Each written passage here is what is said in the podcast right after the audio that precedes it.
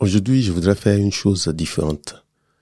J'ai été très agréablement surpris par le nombre de téléchargements de mon podcast que je faisais. Donc, au lieu de l'abandonner entièrement, j'ai décidé de le revitaliser. Et pour cela, je vais rediffuser ici une émission de ce podcast. L'émission, c'est le podcast numéro 8, publié le 28 août 2015. La première leçon de la formation du disciple du chemin, la vérité et la vie. La formation du disciple de Jésus-Christ. Je vous laisse écouter la leçon première, la vie éternelle. J'ai quelque chose pour vous à la fin. Donc, euh, à tout à l'heure.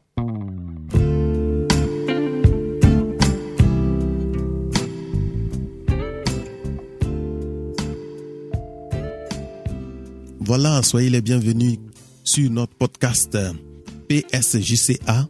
Pourquoi suivre Jésus-Christ aujourd'hui? Oui, c'est notre émission numéro 8. Je suis très heureux de vous avoir avec moi aujourd'hui.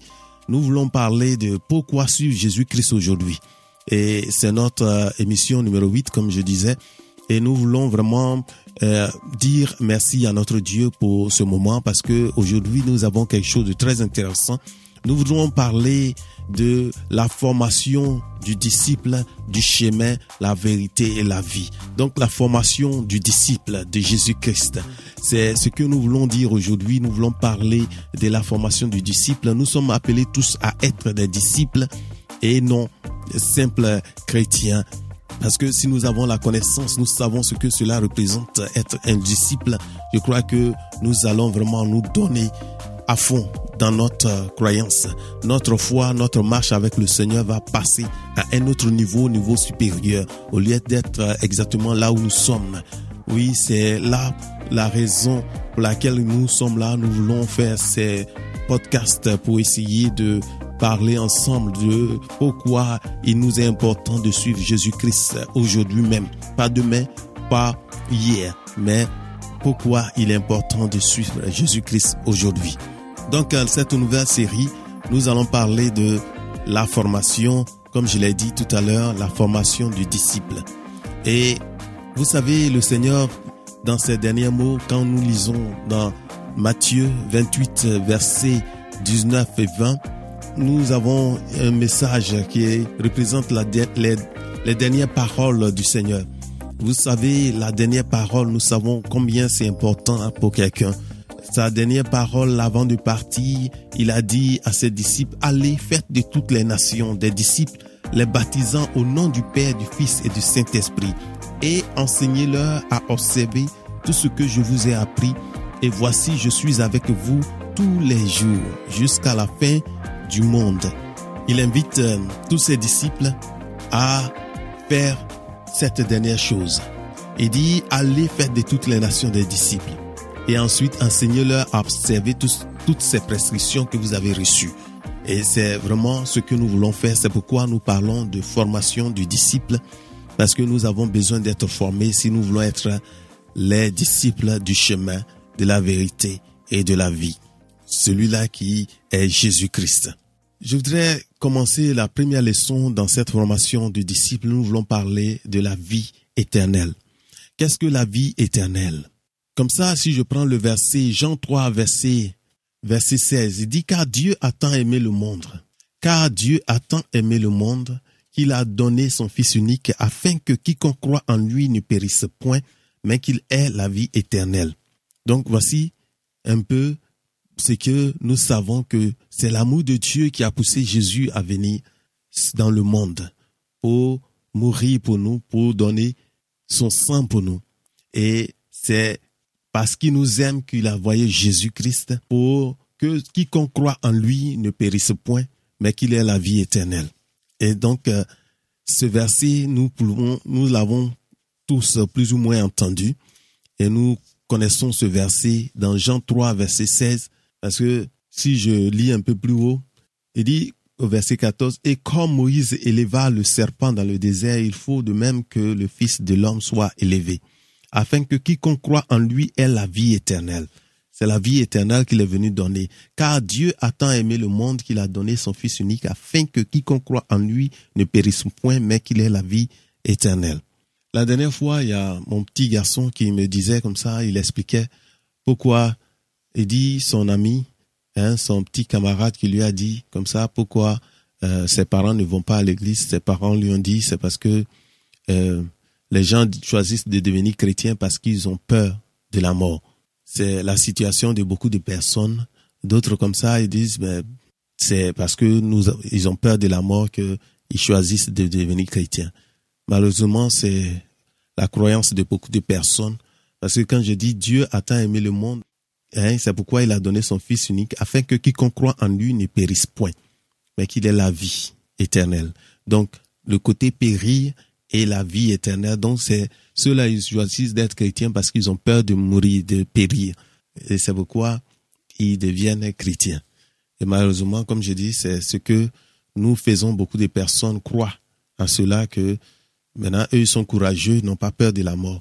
Mais c'est, je crois que c'est une mauvaise interprétation de ces versets-là. Nous allons aller là-dessus tout à l'heure pour essayer de comprendre ce qui est dit là-dedans.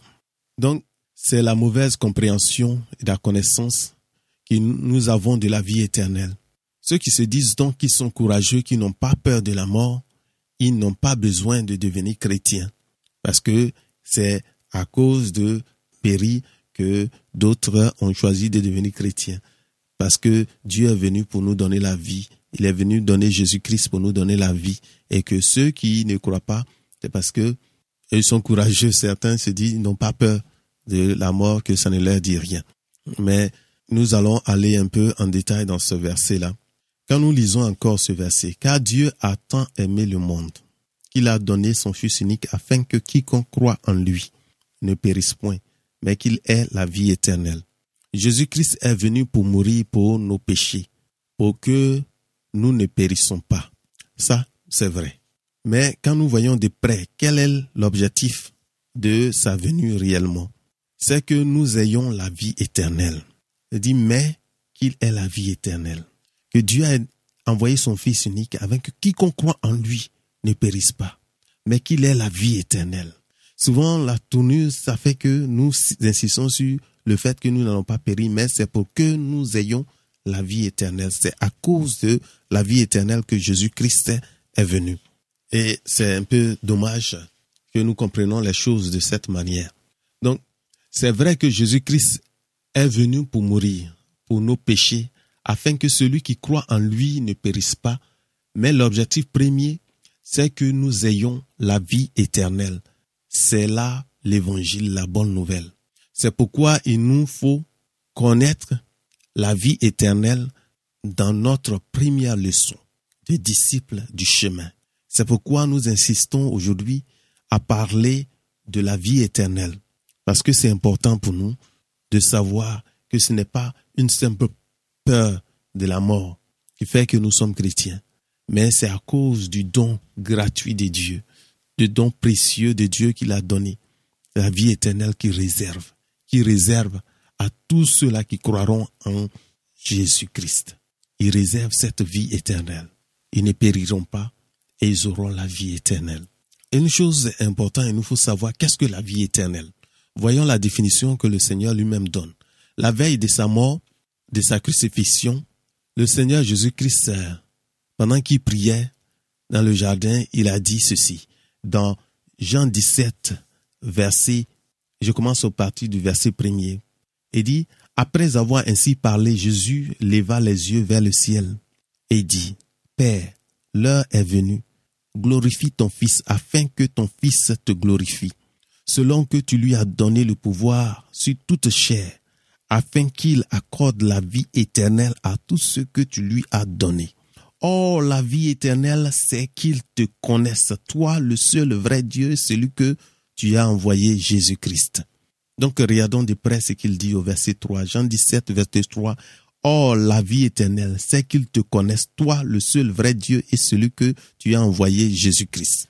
Donc, la vie éternelle ici se définit comme la connaissance du seul vrai Dieu, le Père, et de Jésus-Christ, le Fils que le Père a envoyé. Voici, le Seigneur, ce qu'il nous dit.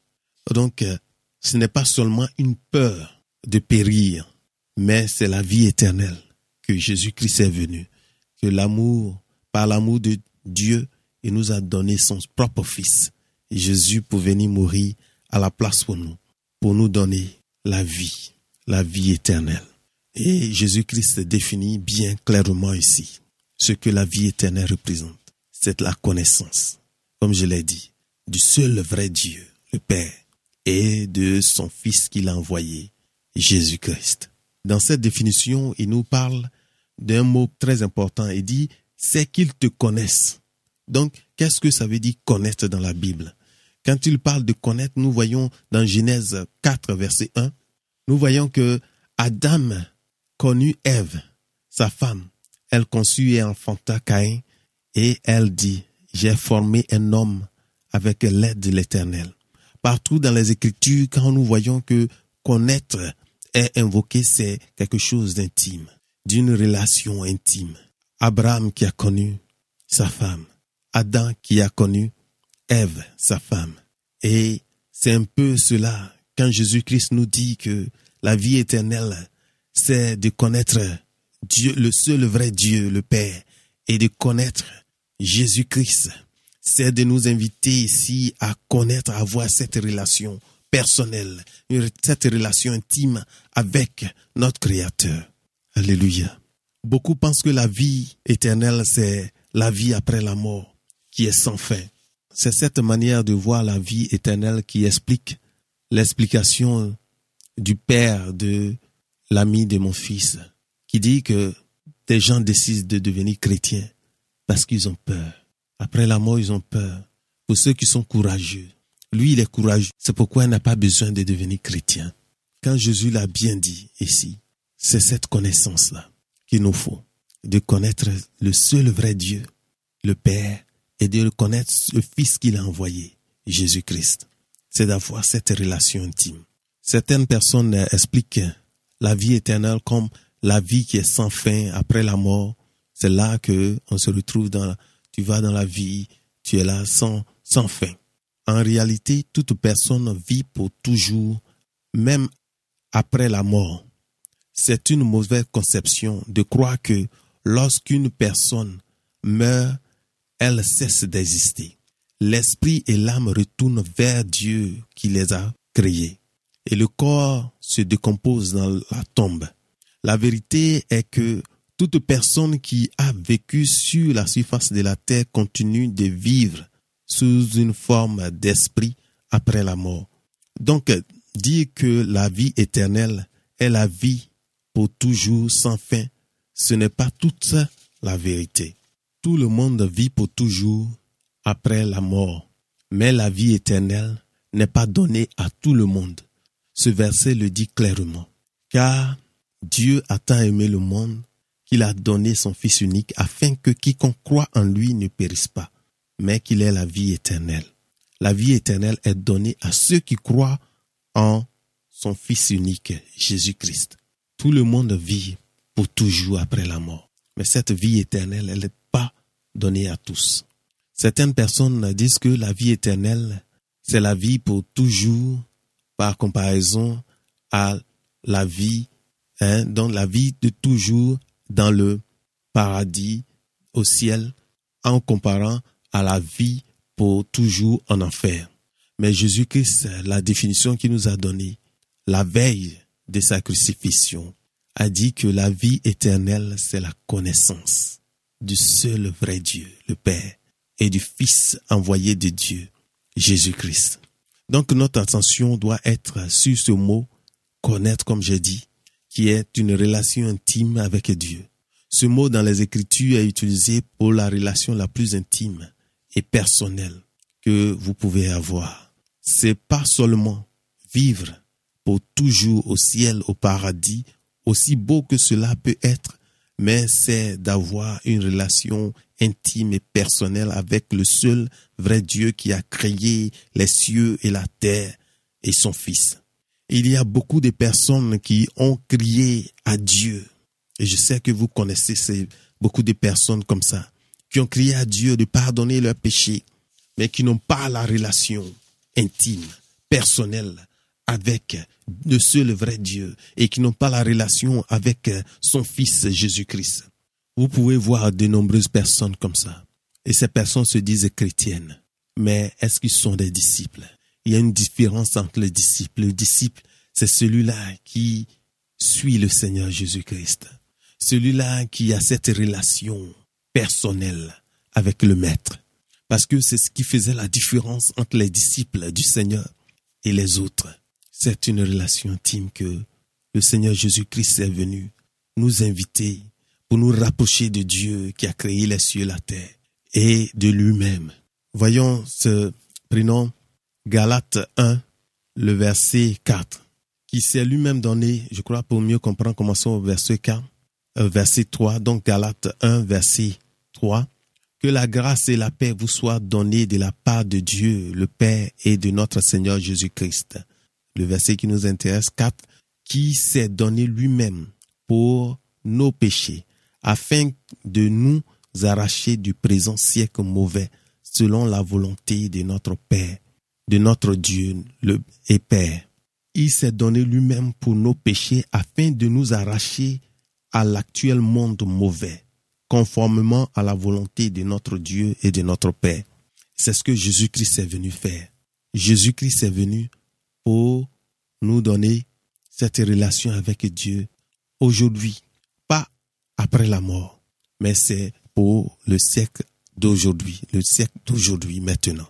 La vérité, c'est que Jésus n'est pas seulement venu pour nous donner une vie sans fin, au ciel, au paradis, loin de la malédiction et de la souffrance de l'enfer, mais il est venu aussi pour nous délivrer de ce siècle mauvais. Jésus est venu pour te donner une relation intime et personnelle avec Dieu ton Père aujourd'hui. Jésus-Christ, il t'aime. Jésus-Christ veut te rapprocher de Dieu et de lui-même. Jésus-Christ veut te donner une qualité de vie qui est meilleure à celle que tu pourrais recevoir par une autre source que ce soit. Jésus-Christ dit en Jean 10, verset 10, Le voleur ne vient que pour dérober, égorger et détruire. Moi, je suis venu afin que les brebis aient la vie et qu'elles soient dans l'abondance. Jésus-Christ est venu pour que ses brebis, ses disciples, aient la vie et qu'ils soient dans l'abondance. Ce n'est pas une vie après la mort seulement qu'il faut attendre et vivre dans cette misère aujourd'hui. Mais ce Dieu qui a créé les cieux et la terre, ce Dieu qui m'a fait à son image et à sa ressemblance. Ce Dieu qui t'a fait, toi, à ton image et à sa ressemblance. Il a envoyé son Fils unique pour que tu aies cette relation personnelle intime avec ton Créateur, le seul vrai Dieu, et avec lui, le Fils de Dieu, le Fils unique de Dieu, qui est venu te sauver. Et il est venu pour te donner la vie aujourd'hui, et cette vie en abondance. Il veut une vie pleine avec toi. Dieu veut te donner la vie éternelle. Dieu veut te donner la vie abondante. Je sais que tu as besoin de cette vie aujourd'hui. Jésus-Christ est mort pour te rapprocher de lui-même. Si tu ne le connais pas comme Seigneur, tu dois le connaître pour cet objectif. Si tu es né de nouveau, tu dois aller au-delà de voir tes péchés pardonnés, mais plutôt entrer en intimité de vie avec le Père, ton Créateur.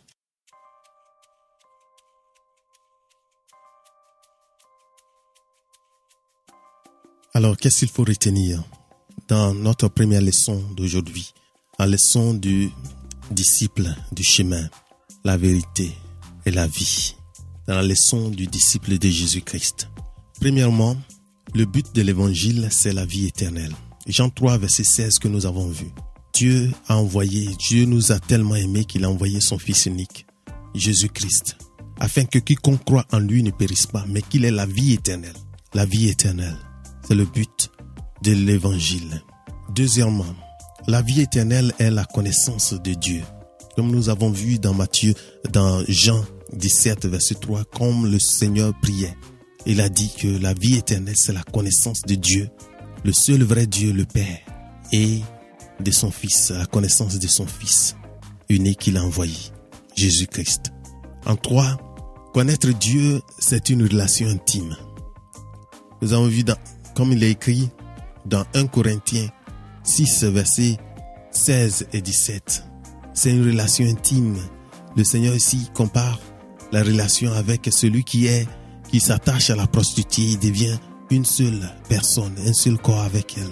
La même manière, celui qui s'attache au Seigneur, il devient un seul esprit avec Dieu. Dieu est esprit. Tu deviens un avec lui. En quatre, la vie éternelle, elle est disponible aujourd'hui, maintenant. À 1 Jean 5, verset 11 à 12. Il dit, et voici le, ce témoignage, c'est que Dieu nous a donné la vie éternelle et que la vie éternelle est dans son Fils. Celui qui a le Fils a la vie et celui qui n'a pas le Fils n'a pas la vie. Et dernièrement, le cinquième point à retenir aujourd'hui, c'est que Dieu veut une relation personnelle avec toi. Dans Apocalypse 3, verset 20, il dit, voici, je me tiens à la porte et je frappe. Si quelqu'un entend ma voix et ouvre la porte, j'entrerai chez lui. Je soupirai avec lui et lui avec moi. Dieu veut une communion fraternelle, une communion intime avec toi. C'est pourquoi il ne se force pas. Il est amour, il t'aime. C'est par amour qu'il a donné son Fils unique Jésus pour mourir pour toi. C'est par amour qu'il a réservé tout cela pour toi. Il veut que tu aies la vie en abondance. Et cette vie, il a mise dans son Fils. Que celui qui a le Fils de Dieu reçoit la vie éternelle. Cette relation avec lui, cette relation qu'il te faut. Veux-tu la vie aujourd'hui? Veux-tu réellement être un disciple du Seigneur? Tu dois te donner à rechercher la vie telle que c'est. Pourquoi suivre Jésus-Christ aujourd'hui? PSJCA, c'est le domaine là où nous trouvons et nous voudrons vraiment dire merci à Dieu pour ce moment, pour notre émission numéro 8 que j'ai eu le plaisir de, de conduire aujourd'hui. Mais nous voulons nous donner au Seigneur. Notre croyance, notre marche avec le Seigneur doit aller à un niveau supérieur. Nous ne devons pas toujours rester au même niveau, nous devons passer à un autre niveau. Et je vous invite à aller dans la Bible, à rechercher vous-même la parole, les versets, le message, la parole précieuse de Dieu pour vous aider à marcher en nouveauté de vie, à régler votre vie avec le Seigneur. Soyez bénis, vraiment passez une bonne semaine. Nous ferons l'effort la semaine prochaine de nous retrouver ensemble pour célébrer le Seigneur, pour cette, cette leçon de disciple du Seigneur, Jésus-Christ.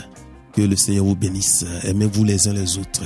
Pourquoi suivre Jésus-Christ? Trouvez une raison vous-même pourquoi vous devrez suivre le Seigneur chaque jour dans la parole. Que Dieu vous garde. Au revoir.